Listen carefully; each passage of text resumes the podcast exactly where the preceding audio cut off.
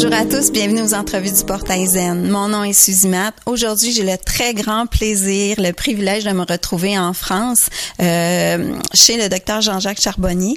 Et euh, bon, bonjour, ça va bien? Bonjour, très bien, très heureux de se revoir. Mais oui, c'est notre deuxième entrevue ensemble. Alors, euh, ben merci de me recevoir chez vous. Euh, donc, euh, pour euh, pour reprendre, euh, le docteur Jean-Jacques Charbonnier est un médecin anesthésiste, euh, réanimateur français. Vous avez eu euh, répertorié plusieurs expériences de mort imminente. Vous avez travaillé sur l'étude de ça. Euh, et vous avez également euh, fait une, technique de transcommunication hypnotique, de l'hypnose pour aller contacter bon l'au-delà, les défunts. Moi, j'ai vécu cette expérience-là et votre nouveau livre que je vais vous montrer ici. Donc, euh, on le reconnaît bien avec la, la, couverture bleue et rouge. Contacter nos défunts par l'hypnose. Donc, la transcommunication hypnotique, une nouvelle thérapie pour le deuil. Euh, et là, on regarde sur votre site et il y a énormément de demandes. C'est complet partout. Euh, encore, j'ai des gens au Québec qui me disent quand vous allez venir à Montréal et, et tout ça.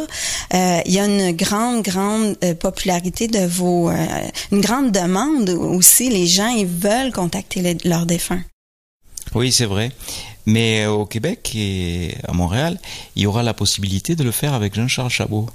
Ah, d'accord. Puisque nous sommes partis là-bas, et d'ailleurs quand on s'était vu, c'était un des objectifs de ce voyage, c'était de mettre en place là-bas ces ateliers, puisque Jean-Charles Chabot, avec son Institut euh, international d'hypnose spirituelle, est tout à fait à même de, de, faire ses ateliers. Donc on lui a montré la technique, il a très vite pigé le truc. Génial. Euh, il a acheté tout le matériel. C'est-à-dire que nous, on pouvait pas faire nos, nos séances sans un matériel. Il y a un camion entier de matériel hein, entre les, la table de mixage, les, les 40 casques, 600 mètres de câbles. Il y a aussi les, les relax, 40 fauteuils chaque fois.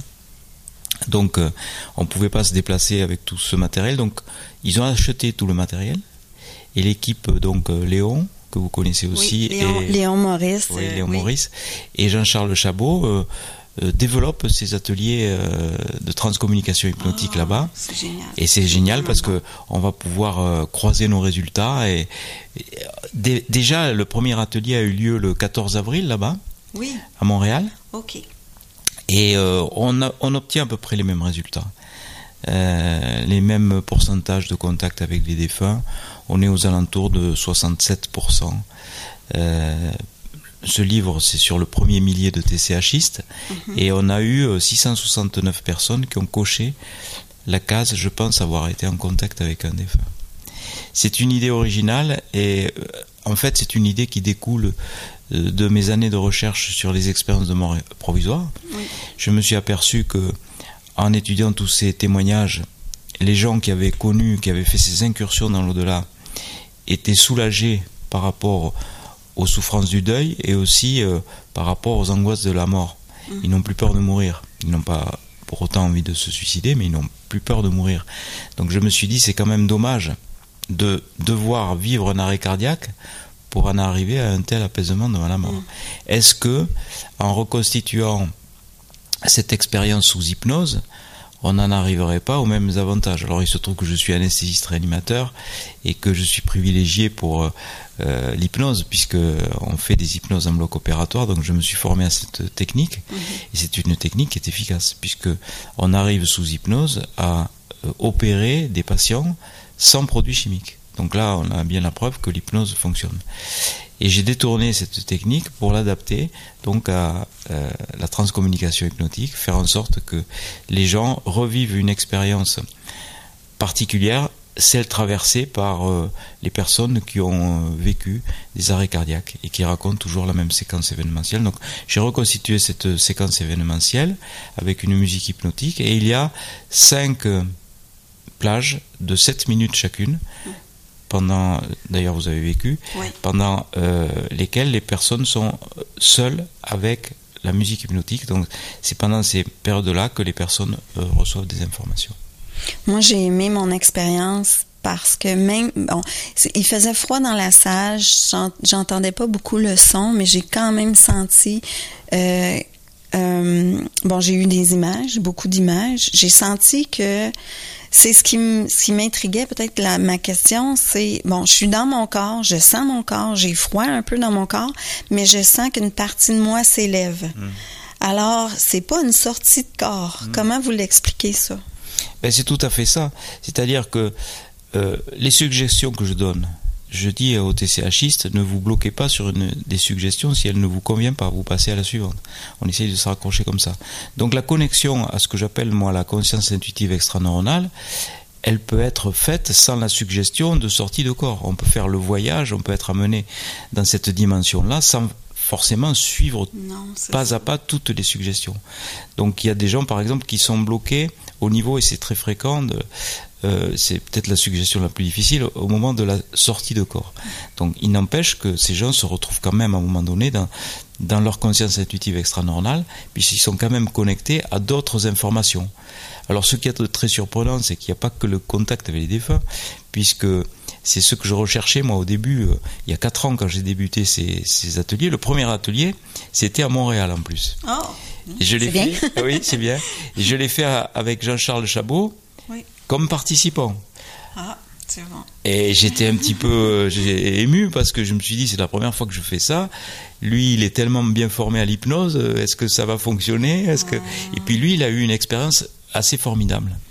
Il a dit c'était une des fois où j'ai été le plus euh, remué par une expérience sous hypnose. Donc, au début, c'était surtout ça qui comptait. Pour moi, c'était D'ailleurs, c'est le titre du livre, Contacter nos défunts par l'hypnose. C'était euh, ce contact avec les défunts, parce que c'est ce qui est de plus apaisant pour les gens qui vivent euh, une expérience de mort provisoire. Et ils disent euh, bon, j'ai été bouleversé parce que j'ai rencontré mon conjoint, ma mère, ma grand-mère, qui m'a dit que c'était pas le moment et qu'il fallait revenir. Et c'était ça qui les avait le plus bouleversés au point de vue de, de, cette certitude après de, de savoir qu'il y a une vie après la mort. Parce que souvent euh, aussi, enfin pas souvent, mais quelquefois, les défunts qui se présentent ne sont pas connus par exemple? Ben oui, il faut pas avoir d'attente parce que si on dit moi je suis là pour contacter euh, ma mère, ça fait longtemps. Euh, moi c'est pas euh, quelqu'un qui était très près de moi, mais c'était quand même quelqu'un dans ma famille. c'était l'ami de ma grand-mère. Je l'ai vu arriver avec son chien parce que je, puis je m'en attendais pas. Ça faisait des années je pensais pas à lui. Sauf que il m'a donné un message pour apaiser l'image que j'avais de lui dans la réalité. C'était comme si il me disait t'as plus à me voir comme ça maintenant. Ça m'a, je pense que c'était aussi bon pour lui que pour moi. Donc il y avait quelque chose. De, faut pas avoir d'attente. Oui, il faut pas avoir d'attente parce que dès qu'on a une attente, on a la conscience analytique cérébrale qui se met en route. Et euh, dès qu'on a une peur aussi, dès qu'on a une sensation euh, une perception sensorielle. C'est pour ça qu'on met des, euh, un masque sur les yeux pour éviter euh, d'être dérangé par la vue. On, demande aux personnes de ne pas mettre de, d'eau de toilette trop forte pour pas qu'il y ait de sensations olfactives qui viennent perturber. Et on va analyser forcément ce qu'on ressent on essaye de limiter les bruits de tout et de ronflement. c'est pas toujours facile, mais dès qu'on va être sollicité par une euh, perception sensorielle, tout de suite, la conscience analytique cérébrale va se mettre en route pour essayer d'analyser la chose. Et puis, euh, surtout, on va râler quelquefois. On va se dire, ah, ça y est, celui-là, il ronfle à côté, il va, me, il va me gâcher sa séance. Non, il faut laisser passer les informations il faut les laisser passer. Alors je prends l'image du, nuage pendant l'hypnose, mais c'est vrai, comme si c'était un nuage qui passait dans un ciel bleu, partant devant. Il faut juste être un observateur. Voilà, il faut juste observer. Il faut être là euh, en observant euh, les sensations, sans les analyser. Pareil. Et euh, d'ailleurs dans le le MP3 euh, qu'a fait euh, Jean-Charles Chabot. Ah oui, ça j'ai regardé. Voilà, de préparation spécifique à la TCH. Il y a, c'est tout à fait bien fait. Il, il, dit, on observe ce qui se passe, tout ce qui se passe est observable et bon pour soi. Il faut le voir comme ça. Et si on commence à analyser les choses, si on commence à être dans la peur, parce que quelquefois on peut être ému quand on voit un défunt apparaître, on s'y attend pas, comme ça vous est arrivé, on peut avoir le cœur qui s'accélère par exemple, mhm. une émotion. Donc il faut laisser passer cette émotion, il faut euh, ne pas se fixer sur un désir fort, comme dire voilà je veux aller à, à cette TCH parce que je veux retrouver mon enfant décédé. Euh, si on y va avec vraiment cette, ce but-là, il est fort probable que, ça, que le contact ne se passe pas parce que on va être tellement euh, dans l'attente que ça va bloquer. Oui, parce que vous parlez de conscience analytique cérébrale. Mm. Et ça, c'est pas le rationnel. C'est, c'est quelle partie de nous, ça? Ah ben ça, c'est le cerveau. C'est-à-dire, c'est le cerveau qui va venir euh, analyser et filtrer les informations. Notre cerveau est un filtre réducteur de conscience. C'est comme ça que j'ai présenté euh, cette théorie dans la thèse de doctorat en médecine, en disant que pour acter ces expériences en tant qu'expériences réelles, il faut accepter que nous soyons soumis à deux formes de conscience. Une conscience analytique cérébrale qui reçoit les informations, qui les trie et qui exclut les informations qui ne sont pas conformes à nos apprentissages, donc il va y avoir une censure euh, évidemment de ces expériences dans la plupart des cas. Et c'est pour ça qu'il y a beaucoup plus d'enfants qui racontent ces expériences, 65% chez les enfants, alors que 18% chez les adultes, parce que les enfants ne filtrent pas par leurs apprentissages ces informations-là. Et la conscience analytique cérébrale, elle va rendre un discours cohérent en fonction de nos apprentissages. C'est le principe de l'illusion d'optique. Quand on a une image qui est incohérente pour la conscience analytique cérébrale, on va avoir une substitution de lignes par d'autres pour rendre l'image cohérente en fonction de nos apprentissages. Et là, l'expérience de mort provisoire n'est pas cohérente, donc on va exclure les informations. Et ça arrive aussi en cas de TCH. Mm. Il y a des gens qui, au bout d'une heure et quart, par exemple, de TCH, vont se retrouver en pleurs avec euh, donc le, le, maquillage qui a coulé, etc. Ils vont dire mais ma séance elle a duré 10 minutes mais je ne me souviens pas de tout ce qui s'est arrivé. D'ailleurs, j'ai pas été hypnotisé. Ils disent. Parce qu'ils ne se souviennent pas. La conscience analytique cérébrale, dès le retour de à l'état de conscience normale, va venir censurer les informations, faire tout oublier, comme tous les matins lorsqu'on se réveille, on rêve toutes les nuits, plusieurs fois par nuit, et pourtant le matin, à moins de noter tout de suite, on va mm. avoir ce travail de la conscience analytique cérébrale qui va venir évacuer les informations de la conscience intuitive extra-normale, et qui elle est connectée à tout un tas de choses. Il n'y a pas que le, contact médiumnique. Non. Il y a d'autres informations qui arrivent. Et on l'a vu en TCH, c'est pour ça que les, questionnaires ont été modifiés. On peut avoir euh, accès à des vies intérieures, par exemple. Donc on peut faire des régressions pendant les TCH. On peut avoir des flashs de voyance, avoir des informations précognitives sur son avenir on peut être connecté à la source et avoir des informations sur son propre avenir, avoir des euh, informations personnelles et avoir des informations euh, finalement qui se... S'il fallait résumer, les informations qu'on nous dit de l'autre côté, c'est à peu près les mêmes informations que l'on trouve dans, dans l'expérience de mort provisoire. Euh, l'enseignement est le même. De l'autre côté, on nous dit rien n'est grave sur cette planète. Vous avez tendance à trouver des choses graves qui ne sont pas du tout, enfin, c'est ce qu'ils nous disent. Euh, tout est juste. Vous êtes ici pour faire des expériences. Et plus ces expériences seront difficiles et compliquées, et plus vous progressez spirituellement. Voilà le discours qui est donné de l'autre côté, tant aux personnes qui font des arrêts cardiaques qu'aux personnes qui sont mises sous hypnose. Ça, c'est ce que vous répertoriez dans votre livre. Oui, c'est ce, qui c'est ce qui est dans, le livre, notamment. Mais c'est un discours qui est tout à fait inaudible. Quand on est sur ce plan terrestre, allez donc expliquer à une maman que, qui vient de perdre un enfant, que rien n'est grave et tout est juste, c'est pas possible, tout simplement.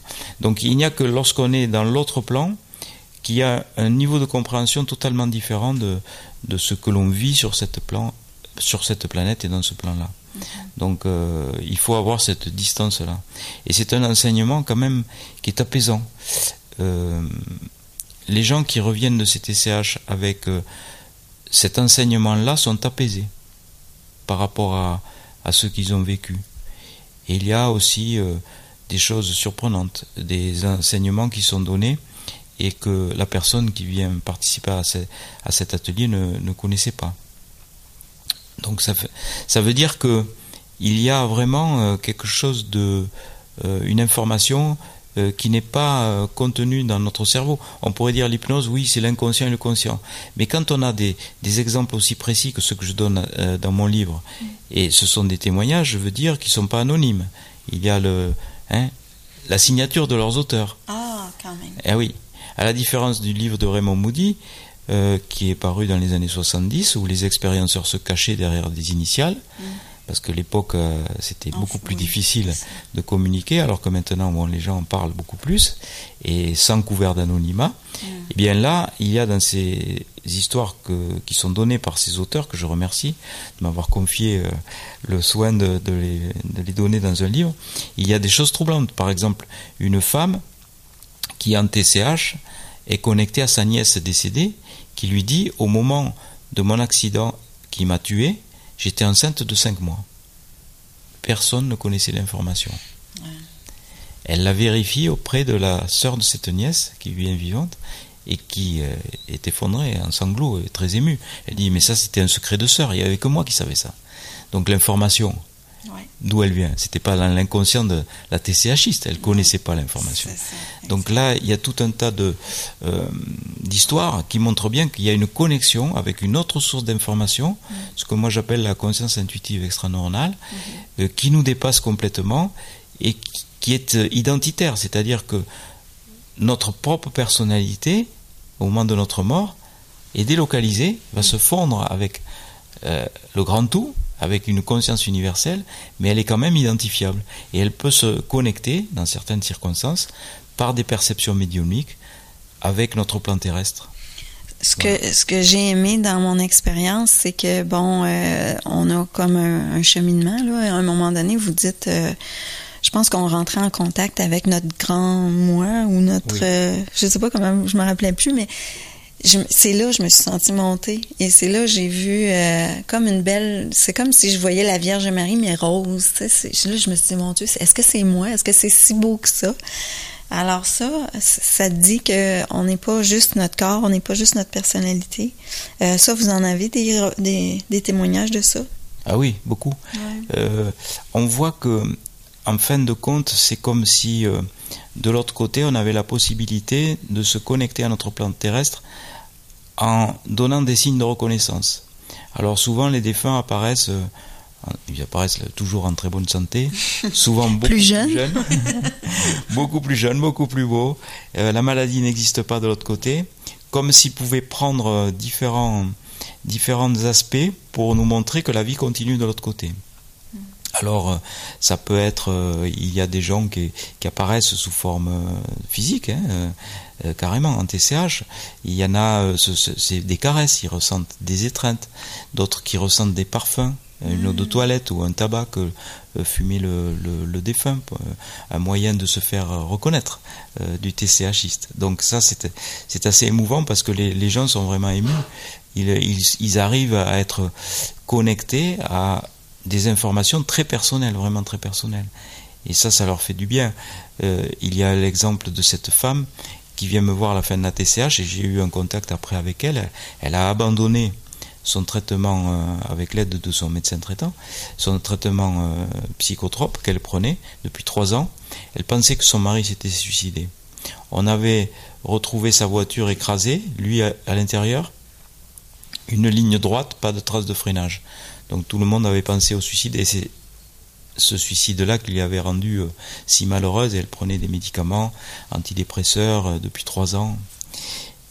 Pendant la TCH, son mari vient lui dire que non, qu'il a essayé d'attraper sa sacoche pour avoir des cigarettes et ah. c'était un accident. Elle était tellement sûre et persuadée que ce vécu subjectif était vrai que ça l'a guéri et elle a arrêté son traitement. Mais la dose de culpabilité quand tu crois que la personne s'est suicidée eh est, énorme. Oui, oui. donc ça l'a beaucoup soulagée. Ah, et cette TCH, depuis sa TCH, euh, elle n'est plus la même femme. Donc je crois qu'il y a vraiment euh, un service rendu, hum, euh, et c'est pour cela que je fais remplir, comme vous l'avez vu, ces formulaires qui vont nous servir à faire des, une étude et j'espère que cette étude permettra de faire passer la TCH euh, dans euh, des soins euh, médicaux. Soins palliatifs, non? Oui, dans les soins palliatifs. Et puis aussi, pour ceux qui vont mourir bientôt et qui le savent, mm. donc pour les calmer par rapport à ça, dans les soins palliatifs, mais aussi dans les dépressions après des deuils particulièrement éprouvants. Il y a déjà des psychiatres et des médecins qui travaillent en soins palliatifs qui se sont préinscrits aux formations que je vais donner Ah, à partir de 2019. Génial. On va mettre Il y a en une ouverture au niveau de la médecine à ce moment-là. Oui, oui. Et moi, il me faut donc, il me faut surtout donc parce que je travaille euh, avec euh, Maître Ofier, qui est avocat spécialisé dans euh, l'éthique médicale. Je travaille aussi avec Maître Bédin Youn, qui est le directeur du comité de protection des personnes. Euh, je suis en relation étroite, très étroite et surveillée avec le Conseil de l'ordre des médecins. Et là, je me suis lancé dans une étude où on m'a demandé donc que ce soit validé par des observations médicales. Donc, dans un premier temps, ces formations vont être réservées aux médecins. Et dans un deuxième temps, on fera des, des informations pour les hypnothérapeutes, parce qu'il me faut des observations médicales Ouais. qui prouvent que la TCH a une action médicale sur euh, les douleurs du deuil et les angoisses de la mort. Et après, bon, et après ça, je pense que les demandes vont être euh, à travers le monde parce que Oui, oui, oui. les gens ont besoin. Oui, les gens- il y a un besoin et qui n'est pas euh, satisfait par euh, la médecine traditionnelle, clairement. Euh, mon- les gens aiment aller voir une médium pour essayer Oui. de rentrer en contact. Oui, là, c'est beaucoup plus précis et scientifique ce que vous faites. Ben, c'est beaucoup plus fort parce que c'est pas par l'intermédiaire de, de quelqu'un. Donc c'est soi-même Oui, qui est, on devient soi-même médium en quelque sorte. On reçoit un contact médiumnique et euh, c'est beaucoup plus intéressant et beaucoup plus fort comme action que euh, lorsqu'on va consulter un médium qui peut vous donner des signes de reconnaissance. Mais enfin, euh, bien sûr, les médiums aussi ont un rôle social à jouer dans la douleur du deuil, mais euh, là c'est encore plus fort puisque c'est on vit soi-même l'expérience. Donc euh, malheureusement, c'est une expérience qui fonctionne pas à 100%. Il y a des personnes, donc on n'est pas encore dans les, dans- on n'a pas dépassé le, le seuil des 70%. Et euh, malheureusement, là, pour les 30 et quelques pourcents qui restent, les 35% qui restent, euh, c'est euh, voilà. Si vous savez pas, ouais, est-ce que vous savez pourquoi que ça fonctionne pas pour eux? Oui, en grosse partie, c'est à cause de leur CAC, leur conscience analytique cérébrale. C'est-à-dire, c'est des gens qui ne savent pas faire taire leur leur euh, leur mental, clairement. Ils savent pas se mettre. Ce sont des gens qui n'ont pas l'habitude de méditer. Ce ne sont pas des gens qui ont l'habitude de mettre au repos. Euh, sans cesse, ils sont en train d'analyser. Ils, ils ne savent pas couper et, et se mettre en état de réception de- des informations. Donc, moi, je leur conseille de de s'entraîner à la méditation, ou même encore mieux, s'ils peuvent le faire, de consulter des hypnothérapeutes. Les hypnothérapeutes pourront les mettre assez facilement en état d'hypnose et ils verront que dans ces états d'hypnose-là, ils pourront euh, se mettre en, en possibilité de recueil d'informations pendant les TCH. Donc il y a bien sûr les, euh, les MP3 de Jean-Charles Chabot, hein, où on se met en préparation, euh, qui sont spéciales pour les TCH, où on se met en préparation, mais quelquefois ça ne suffit pas non plus. C'est pas parce qu'on a fait les préparations 20 minutes la, la semaine d'avant qu'on va être forcément avec une caque éteinte au moment de l'hypnose. Donc euh, le mieux vraiment c'est euh, d'être assisté avec un hypnothérapeute pour faire pour essayer d'optimiser, mais même avec un hypnothérapeute, ça ne veut pas dire non plus qu'on y arrivera à 100%. On aura toujours un écart. Mais disons, pour, pour réduire les probabilités d'échec, euh, il faut se mettre dans ces conditions-là. ouais. Un grand merci, euh, docteur Charbonnier, de m'avoir accueilli et euh, de cette belle entrevue. Je suis très heureuse de savoir que euh, Jean-Charles Chabot il en fait euh, à Montréal. Je- Donc, je vais mettre les liens et les, les informations. Je vais peut-être moi, moi aussi y retourner. Euh, et puis, ben, pour les gens de la France, bon, c'est ça, tous vos ateliers sont tellement complets. Est-ce que vous prévoyez en faire d'autres ou faire quelque chose de plus ou? Oui, oui, bien sûr, on va, on va mettre en place d'autres dates, puisque tout est complet. Euh, on va mettre en place ces formations aussi, puisque là, euh, il y a euh, un institut qui vient d'être créé la semaine dernière, donc c'est tout frais. Ça Wow. s'appelle l'IRSI, euh. Institut de recherche euh, et de communication sur la conscience intuitive extraneuronale. Donc il y a une structure juridique, il y a un cabinet d'avocats, enfin tout est bien structuré et cadré pour qu'on puisse avancer avec Jean-Charles Chabot en, en parallèle et son institut aussi, euh, institut euh, d'hypnose spirituel, Institut international d'hypnose spirituelle. Donc on va avancer de concert tous les deux et j'espère qu'on va faire du bon travail. Oui. Ben merci, euh, merci de, de, de, de tant aider les gens. Moi, ça me, ça me fascine toujours. Un grand merci. Et puis je vous invite à aller visiter le, le site internet. Merci, au revoir. Au revoir.